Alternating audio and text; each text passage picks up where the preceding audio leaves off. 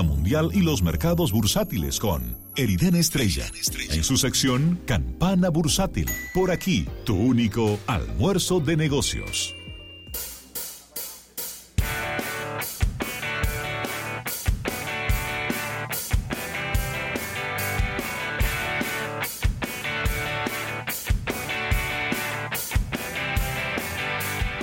Bien, 809-539-8850. 809-539-8850. Recibimos ya de manera formal a Eriden Estrella con todos estos temas Este- en el día de hoy. Este programa fuera del aire es una Eh. vaina. Este- este fuera de serie. este a programa- editarlo. Este programa hay que volverlo un podcast, loco. Pero el de fuera del aire. Sí, pero cuando, Fuera del aire. pero cuando nos llegue la residencia, ¿de dónde? Almuerzo de negocios. Hay que hacerlo fuera, the record. fuera, Míralo del, ahí. fuera del país, es que hay que Sí, pero hacerlo. cuando nos vayamos todos. Exactamente. Sí, yo no estoy. Almuerzo de negocios off the record. Mira, son dos horas que duramos aquí. En dos horas, el- hasta de Santiago pueden venir esperando allá afuera.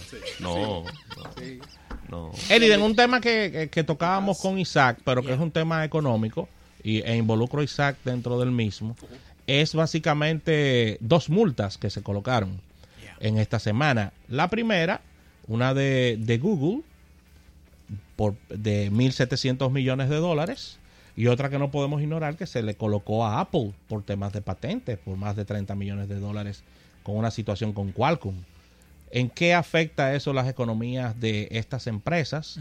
y, y, y qué tú qué tú opinas sobre cómo pudieran terminar los trimestres de la misma? Sabemos que Apple es un monstruo, pero Sí, pero pero como quiera Es de Eh, muchos so- lados que le están picando. exactamente. pr- primero Google va a declarar en rojo este trimestre. No hay forma. ¿Qué? Sí, no, no. Ay, Ravelo, yo lo ahí. Eh, acuérdense que nosotros estuvimos, estuvimos conversando con Isaac Ramírez, con mi hermano del alma, Y Larry Page. de que, de correcto, de que ese es mío. eh, se había estado detectando un aumento en la cuenta financiera, los reportes financieros de Google, de 900 millones de dólares en la cuenta de investigación y desarrollo. ¿Qué hace la investigación y desarrollo? Va en contra de lo que es la rentabilidad de capital.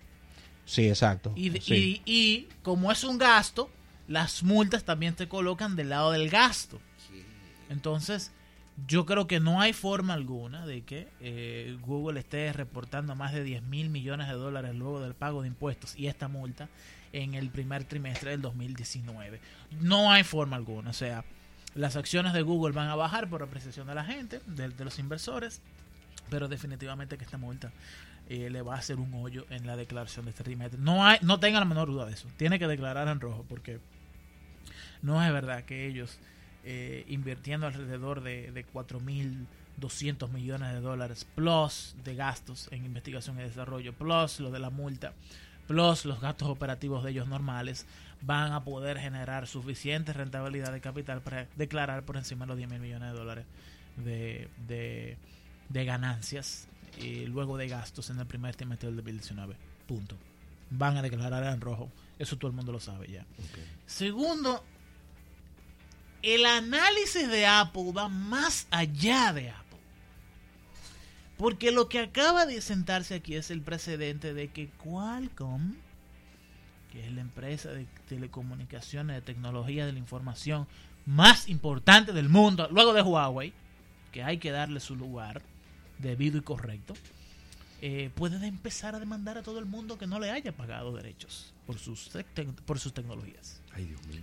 Ok, ya no es suficiente con que tú hayas dicho, aquí está el protocolo de, eh, el, protocolo de eh, interpretación de mensajes de texto mediante 4G LTE.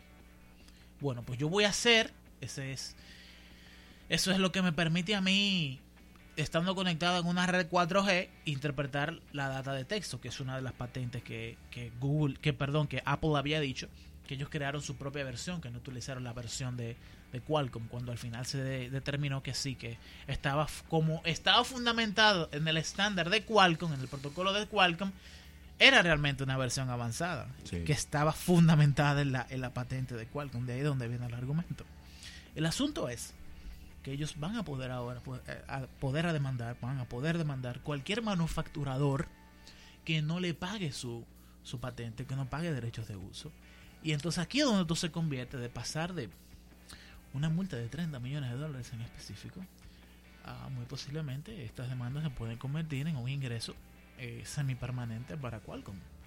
Porque pueden demandar a ZTE, porque pueden demandar a, a Huawei, porque pueden demandar a, a- a Sony, porque pueden demandar a todo el En- que no le pague. En buen, en, buen español ellos esperaron que ese negocio engordara, Sí. que todo el mundo Sí. se hiciera. No, coge, Dale, cógelo dale, para sí, ti, dale. Dale. Dale para allá, sigue vendiendo teléfonos con, con nuestra papel tente, no te preocupes. Y ahora le están dando el tablazo. Sí, yo vengo de atrás para adelante. ¿Eh? ¿Cómo que viene? De atrás para adelante. Eso se llama el golpe del último vagón, se llama eso. Sí, porque Sigue, tú- sigue. Eh, sigue. Sí, No, sigue, sigue. Ya vamos a Sigue, no sigue, ahí, sigue, no que es genial que va. Pero ven acá. ¿Eh? Pero eso eso se puede complicar, Isaac. Tú, Bueno, tú que sabes de eso, porque Pues- ya, es porque le sale más caro no pagar, ¿no? ¿Cómo, cómo funciona esta parte? Pero claro que sí, o sea, ya Apple está sufriendo porque ellos le detuvieron la venta de dos modelos en China y lo detuvieron las ventas en Europa. Míralo ahí, De dos modelos. Dice, óyeme, que no puedes sacarlo. ¿Y qué vamos a hacer con tu inventario? Me importa. No. No, puede poner un solo en esa vitrina. Ay, Dios Hasta que no mío. pague. Hasta, que, no paguen, por Hasta que no supuesto. paguen. Pero igual, o sea, si no tengo para venderlo, ¿qué voy a hacer? O sea, tengo, te- voy, a, voy a perder si te pago. Y no voy a recuperar con lo que tengo aquí para venderlo. O sea, tú estás hablando del concepto de costo de oportunidad. Exactamente. Costo de oportunidad. Costo de oportunidad, eso. es. Entonces, Eh, yo lo que veo Es es, interesante ese tema. es, es otra cosa. Estamos en. Quiero aprovechar al máximo a Isaac Ramírez, que lo tenemos aquí en el día de hoy. Eh, a mí me. Para mí, una de las cosas más emocionantes de toda la semana, incluso más que el anuncio de la Reserva Federal de que no va a aumentar tasas de interés en todo el 2019, es que cómo se están alineando todas estas tecnologías para hacer posible no solamente el streaming de videojuegos por internet, sino que si el streaming de videojuegos se hace alcanzable, sí, se hace más barato todavía el streaming de video normal. Y se debe. hace más barato el streaming de audio, todavía más barato. Entonces lo que estamos hablando es de que qué buen momento para ser un creador de contenido es este preciso momento en el Sí. 2019. Sí. O sea, esto es un momento en el que yo le, le- le instaría a cualquier persona que tenga la idea de crearse un canal en YouTube, de crearse un podcast, de crear un programa de radio, de lo que hacen falta que no haya en radio, porque Si- la radio... Si usted es experta en macramé, Hágase. empiece a dar clase de macramé Correcto. por YouTube. Por YouTube. Por Há- YouTube. hágase, hágase un canal de YouTube de Belly Dance. Por O de, o, o de, o, de, o de punta y, y- y el hilo, el asunto ese que hacen las mujeres. Atención, instalar- Luz. De cómo instalar correctamente un tubo en su casa. Hay luz. DJ Sí. White Bien, bien. ¿Cómo pasarle la lengua a un la tapa del inodoro? No, no, eso es una, es una cosa de Instagram era ahora nueva Bueno, que pero no, eso- no vamos a caer ahí. En Eh, los aviones. En los aviones, o sea, no Bueno. es en un lugar específico. Sí, pero yo te lo puedo hacer más, más, ¿Eh? más extremo de ahí. Tú, Baño público. no, viejo. En Santo Domingo. Porque cae ese muerto. No hay nada, no hay, no hay nada, un baño público. Pero bueno, acá. Bueno, el asunto es Dios santo. de que eh, eh, el negocio del streaming de videojuegos en este preciso momento está sumando exactamente unos 11.450 millones de dólares. ¿Cuánto? Son 11.450 millones de dólares dentro de todo un mercado de los videojuegos que cuando tú lo sumas todo son unos 130.000, 140 mil millones de dólares. Y de todas las formas de videojuegos que hay, el que tiene mayor potencial de crecer en los próximos dos años es el streaming. Sí. Pero, ¿qué pasa con el streaming? Con, con la actual tecnología de, de la información que tenemos. Que es caro. Es sumamente caro. Lo que ¿Es caro, Isaac? lo, Ajá. Pero ven Oh, acá. lo que hizo el LTE 4G fue hacer posible el streaming de video. No, no bajar los precios. No, no, no, no, no, no. no. Fue que ahora tú pudieras tener un, un video de mejor calidad, Exactamente. pero sigue siendo caro. Ay, sigue Dios siendo mío, Entonces, Isaac. Esto llega en el momento en el que se están instalando las primeras redes de 5G. Sí. ¿Qué es lo que va a hacer el 5G posible? Va a ser posible mayor velocidad, Menor tiene- latencia. me- que es fundamental para los videojuegos. Ya, o sea, por- hay mucha gente hablando de que con la, la estructura actual no se soporta. eh, De hecho, hay una conversación interesante en WhatsApp por ahí. Sí. Que no se soporta, que qué sé yo qué. Que, óyeme, es que tú tienes que pensar de, a- de aquí en adelante. Ujú. Tienes que olvidarte de la tecnología que tú conoces. No, exactamente. O sea, tienes que borrarlo todo. Y repensarlo nuevo. todo. Y repensarlo todo. O sea, lo primero que tú vas a tener, una tecnología que ya no depende de la latencia que tú tienes actualmente No. en, tu, en tu conectividad. O sea, tú vas a tener un, imagínense, la, ahora mismo tenemos una carretera con cuatro carriles.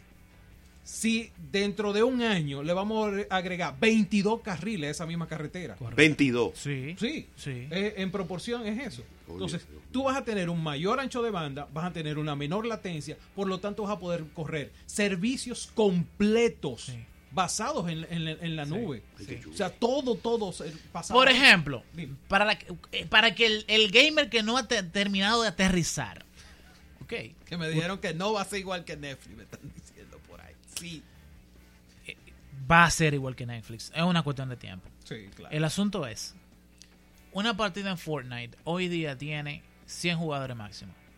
Mm. Bueno, pues si tú dejas Fortnite y lo montas entero dentro de una red de streaming 5G encima de Stadia, tú puedes tener 2.000 jugadores en una sola partida. Sí, ¿Es posible?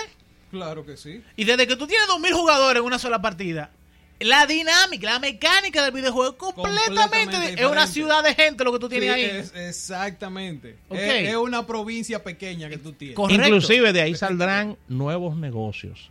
Ay, Pepe, diablo. Ey, tú eres lo Ey, máximo. ey, ey, ey, Tú eres lo máximo. No, no, no. Una, vaina increíble. Diciendo, papá. O sea, la gente. beban. Esa juntadera con José Luis Ravelo me está haciendo bien. Ninguna lechuga sale con buenas ideas. Ninguna La gente haciendo skins para Fortnite. Es el Los skins son la ropa de tu ropa avatar, de tu cosa. sí. La gente diseñando nuevas ametralladoras, haciendo nuevos mundos, poniendo eso a vender en, en algún, en algún mercado digital Claro. de accesorios para ese videojuego. Cada videojuego va a ser ahora, literalmente, un microuniverso, un sistema operativo diferente. Óyeme, es que un, una, ¿cómo se dice? Una profesión que no o un oficio que no existía hace un año era profesor de Fortnite. Y hay registrados Sí. en España 122 profesores de Fortnite Y en Estados Unidos. que cobran 100 euros la hora, papá. 100 euros por enseñar a tu niño a cómo ser bueno en un En juego. un. Eso no existía y no nos cabía en la cabeza hace un año. O sea, no estamos hablando de hace 5 o 10 años. Hace un año, tú le decías a alguien, viejo, yo soy profesor de un juego, de videojuego. Mire, ¿qué pasa, hermano? Mire, es un Mire, sinvergüenza. edad. Entonces, ahora sí es posible. Y eso se debe a la cantidad de innovaciones que estamos teniendo en muy corto tiempo y que se basan en una estructura que viene. ¿Entiendes? O sea, por ejemplo, cuando, cuando hay gente que me dice, no, pues Fortnite y Apex Legends, yo prefiero Apex. El, nu- el nuevo El- videojuego Battle Royale de, de la gente que hicieron Titan, Titanfall. Exacto, porque combina muchos aspectos Respawn. O sea, combina muchos aspectos del que yo, del que a mí me gustaba jugar. A mí me gustaban los mundos amplios, el shooter todo el tiempo. y, lo, y, te va al Battle Royale. O sea, Ujú. tú estás combinando dos cosas. De hecho, estos tigres le pagaron un dinerito a Ninja para que jugara Eso es cierto. durante dos horas. O sea, estamos hablando de que le pagaron más entre 500 mil y un millón de dólares para que él jugara dos horas cuando se lanzó el juego. Ah, no, que eso fue manipulado. No importa. Lo hizo. Lo hizo. Y ahí está el streaming con, con- Y el- y el con hombre- 15 millones de views. Y hizo así para arriba y en, y en una semana sobrepasaron la cantidad de usuarios que tenía, eh, eh, ¿cómo se llama? El, el- ay Dios mío, Fortnite. Fortnite. O sea, en una semana Sí. tuvieron un despegue más que lo que tar O sea, en una semana a esto, a Apex, le tomó 25 millones de usuarios. Una semana. Eso le tomó un mes y medio A a Fortnite. O sea, eso te dice a ti Increíble. que la- primero que la gente estaba interesada en el juego, segundo que fue atractivo y que usar influencers como este tipo, como Ninja, para jugar y demostrar las cualidades del juego, hizo que, el- que la gente empezara a jugarlo con, con- con el asunto Con mayor fiebre. con mayor fiebre. Obviamente hay una cantidad de cosas que se le han ido apareciendo al, al juego. Eh, es un, un juego en entorno de desarrollo todavía y le, hay que agregarle su cosita, hay que agregarle. Inconvenientes que tiene la idea de un Netflix de videojuegos. Obviamente. Uno. Uno, para mí. Dale. Cantidad escasa de recursos humanos calificados para poder hacer un buen videojuego. solamente hay 40 empresas en el mundo entero. Si tú sumas Nintendo, Xbox y Sony, o sea, estudios buenos de desarrollo no llegan ni siquiera a 50. Uno. Dos. La cantidad de amarres y apalancamientos legales Eso. que atan a un estudio como, como Naughty Dog, a Sony y a PlayStation, eso es básicamente imposible que tú vayas a ver un juego de, de Naughty Dog, que son los, los dueños de, de, de Crash Bandicoot, son los dueños de, de Uncharted, correcto, eh, viendo de que haciendo un nuevo videojuego para, para Google. Yo creo que no hay forma. Google va a tener que hacer sus propios estudios, como ya lo acaba de hacer con Pero, Stadia bueno, Game. Ga- Exacto, ellos cerraron con eso. Tú Ellos- el que se estaba preguntando, no, pero que no hay juego para eso. Oye, nosotros vamos a crear nuestro estudio. Ok. Olvídense del resto. Y entonces la otra particularidad que le veo a esto es que hace más fácil para todo el mundo poder crear tu propio videojuego y ser exitoso con tu propio videojuego. Porque ahora que hay una falta de contenido, ya que tienes la plataforma y hay una falta de contenido, cualquier cosa entra y se le hace fácil poderse hacer popular. Tú, tú sabes que eh, en una conversación, esa persona no está escuchando. Por, por- no. La- las personas que se, han, que se han hecho de dinero, como lo hizo este señor con Flappy Frog, Mm. Eh, Flappy Fla- Bird, Flappy Flappy Bird, Bird. ¿Tú Flappy te- Bird. O sea, Pero- los, Flap- pero- los Flappy pero Birds claro. van a ser más usuales que nunca antes. Y lo que jugaba este eh, eh, Angry Bird. Viene ahora con uh, uh, Rico. augmented reality.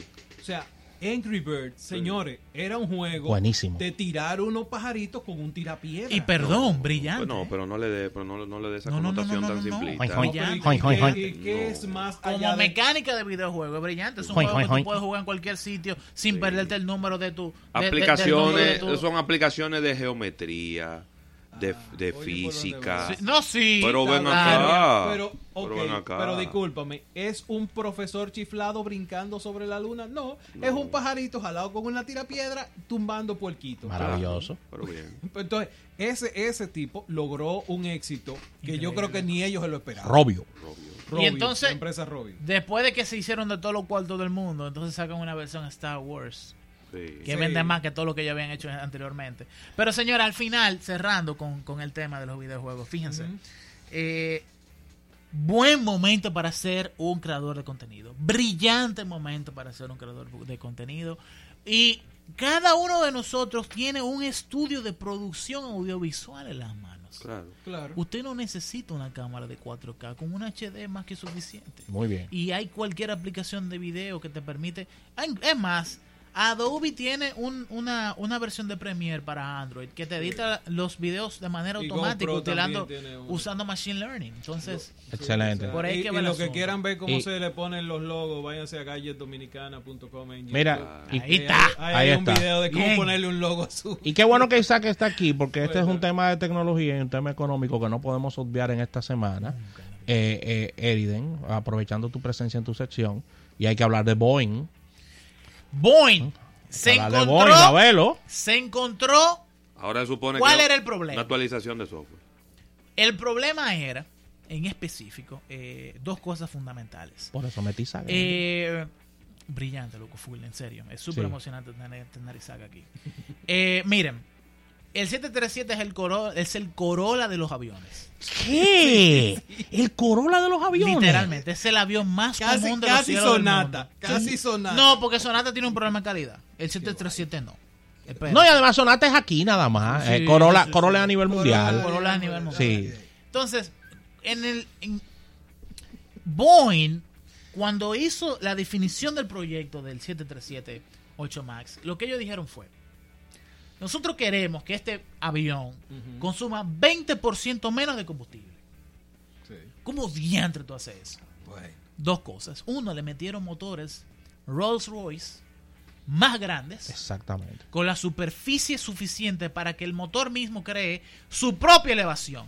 O sea, el motor mismo crea El eh, impulso. el impulso para levantar al avión. Sí. ¿Ok? Y entonces, cuando ellos se dieron cuenta de esa tecnología que ofrecía Rolls Royce, se dieron cuenta de que podían colocar las alas más pequeñas. Y son alas que crean menor arrastre, de, de- menor arrastre aerodinámico. Por lo tanto, para el avión avanzar, tiene, necesita menos combustible. Es física Otro, pura. ca- otro cambio que le hicieron fue que levantaron la nariz del avión. Ay, lo que dijo el Nabel. avión es más puntiagudo, parece una aguja cuando cruza por el aire. ¿Ok? Y entonces se dieron cuenta, porque eso se le hace un análisis de investigación eh, de respuesta a- eh, aerodinámica. Eh, el reporte de Boeing del 2009, cuando ellos ya terminaron la, la- la fase del diseño físico, se dieron cuenta de que en algunos momentos, cuando el avión estaba despegando, podía quedar en apalancamiento o stall. S T A L L, que es cuando literalmente el avión pierde pierde impulso y se Pierde cae. sustentación. Correcto. Sí. Para eso diseñaron lo que se entiende y se llama como Aerial Augmented Maneuvering System Law, que es un sistema de estabilización aérea, como lo que tienen los carros de control de estabilización y control de tracción, pero para un avión. Para un avión. Ok. Eso es un super programa que tenía como regla fundamental para el 7378 MAX que luego de que el avión terminara de subir hacia arriba, bajara la nariz hacia abajo. Justamente luego de terminar de subir. Bajara la nariz hacia abajo para darle mayor visibilidad al avión, pero eso es una vez estaba ya eh, eh, estabilizado en el aire. Lo que ha sucedido, tanto en el caso de Etiopía como en el primer eh, Sí. accidente del 737 MAX, es que el programa funcionó bien. De que luego de que subió, te tenía cierto nivel de empuje hacia arriba, el avión empezaba a bajar la nariz en ciertas condiciones. Pero entonces, los pilotos interpretaron que el avión se estaba cayendo. Y volvieron a subir de nuevo la nariz del avión. Ay, era una contrafuerza. Correcto. Y ese sistema de estabilización aérea tiene por principio que un input, un, una, eh, un input del timón del avión, del piloto, está por encima de un input del sistema. Ya. ¿Se entiende bien lo que estoy Te- hablando? Te lo Sí. dejé a ti, ya. Ok. No, claro, la prioridad siempre la tendrá el avión. El, El, piloto. el piloto. Entonces, inmediatamente sucedió eso en estos dos casos. El avión perdió altitud, perdió impulso y terminó estrellándose. En todos los, los dos casos, a menos de 8 minutos luego del despegue. Ahí es donde se fundamenta el problema. Supuestamente se mejora con una actualización del sistema. Que lo que entienden es que, a menos que no sea no. 30 minutos antes, No me gustó el supuestamente, ¿no? Pues claro, porque eso hay que probarlo. No, yo sé, pero ese Hay que probarlo. Después que actualicen el sistema, No Eso hay que gustó. hay que probarlo, hay que sentarse a probarlo, porque es que no estamos hablando de una carreta. correcto. ¿Cómo? Estamos hablando de un avión con un viaje de gente arriba. Sí. Supuestamente la solución es la actualización del firmware es en el que la regla de que un impulso del piloto se sobrepone a un imp- a un, a un de, un input Hola. del piloto se sobrepone a un input del sistema se bloquea por los siguientes 30 minutos. O sea que por los primeros 30 minutos de un avión de estos despegar, el control total lo tiene el sistema. Esa es la solución. Ya. Después de yo guiquear ¿Qué?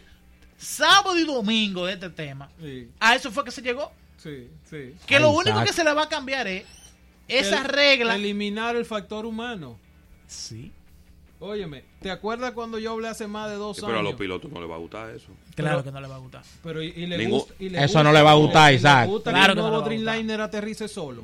No No, no, no, no, porque eso no. Lo que estamos No, hablando no. es que si, si tú eres un profesional de, la, de la aeronáutica y tú eres un piloto, que tú necesitas tener 800 mil horas de vuelo para que te den un permiso y para tú volar un avión comercial, Sí.